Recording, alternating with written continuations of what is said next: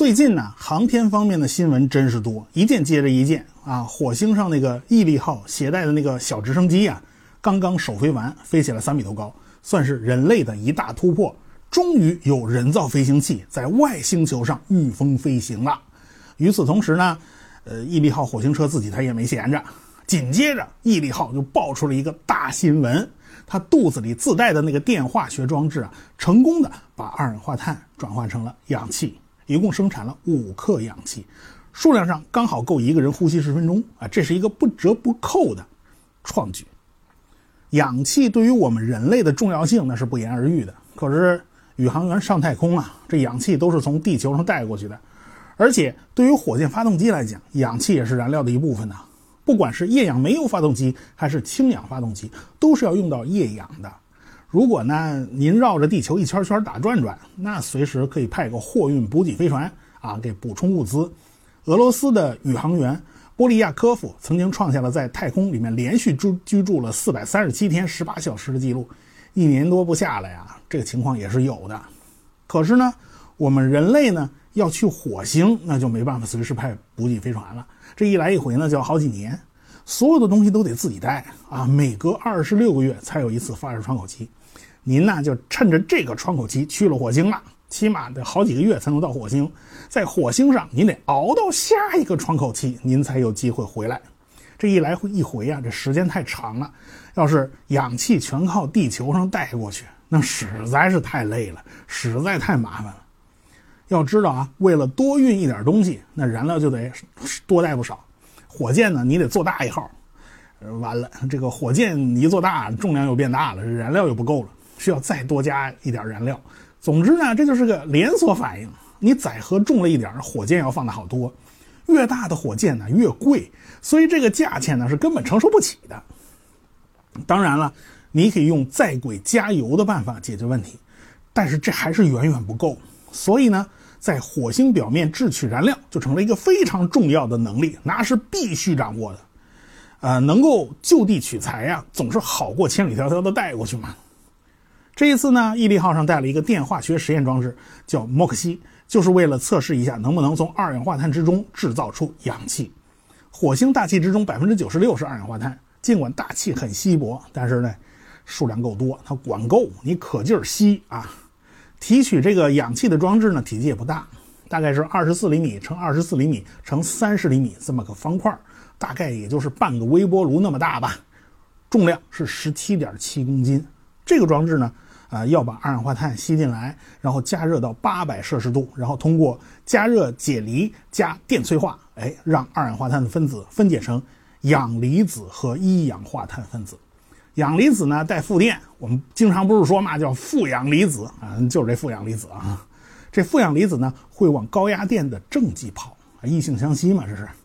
这这一下呢就把那个氧啊给分离出来了，最后是两个氧离子搭伴变成一个氧分子，这就是氧气。所以呢，这个莫克西每小时啊能产生十克左右的氧气。二氧化碳被分解以后呢，还会产生一些一氧化碳。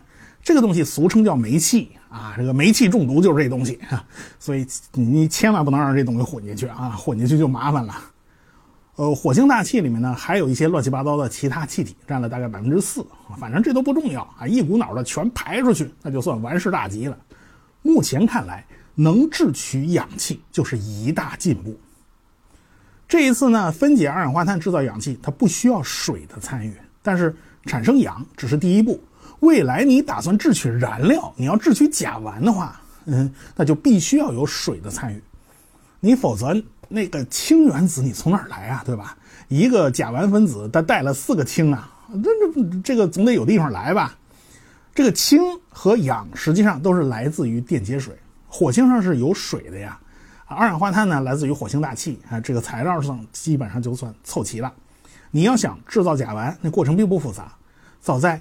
一八九七年，法国的化学家叫塞巴蒂尔，还有森德伦斯就已经发现了这个在高温高压下呢，呃，用含有镍和铝的金属氧化物作为催化剂，就可以用氢和二氧化碳产生反应来制取甲烷和水。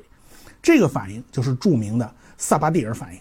萨巴蒂尔后来呢，还因此获得了一九一二年的诺贝尔化学奖。你知道那个马斯克为什么他那个猛禽发动机它采用了液氧甲烷作为燃料呢？呃，他为什么不采用液氧煤油呢？就是因为在火星上是有可能就地取材生产甲烷的，但是没有办法生产煤油这种复杂的碳氢化合物。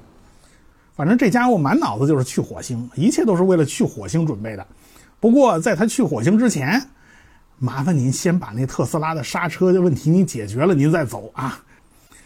扯远了，我们扯回来啊。其实，萨巴蒂尔反应呢，在航天领域早有运用啊。不过您别急，听我慢慢说。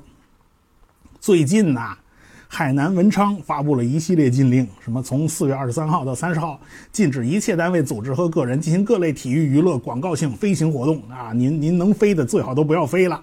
然后呢，禁止细流气球悬挂装置啊，万一跑了不是闹着玩的。而且禁止燃放孔明灯啊，这个政策还挺严。但是当地人呢，早都习以为常了啊！但凡政府一出这样的公告，那就说明文昌发射场要发火箭啊！没错，长征五 B 遥二火箭呢，经过垂直转运，已经矗立在了发射架上了。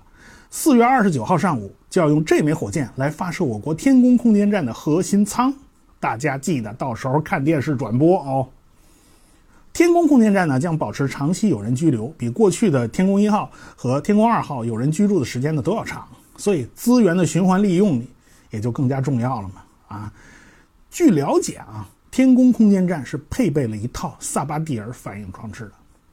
过去空间站的氧气呢一般是来自于电解水，氢气呢就就腐蚀废物嘛，就用不着了，就直接排放掉。人呼吸产生的二氧化碳呢，呃，也是没有用的，这要用氢氧化钾或者是氢氧化锂把它吸收掉。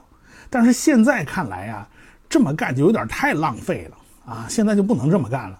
现在把人呼出来的那个二氧化碳收集起来，和电解水多出来的那些氢啊，咱也别浪费，咱给混在一块儿，然后利用萨巴蒂尔反应变成水和甲烷，那水就可以循环再利用了。那甲烷呢？你愿意排放掉，你就可以排放掉。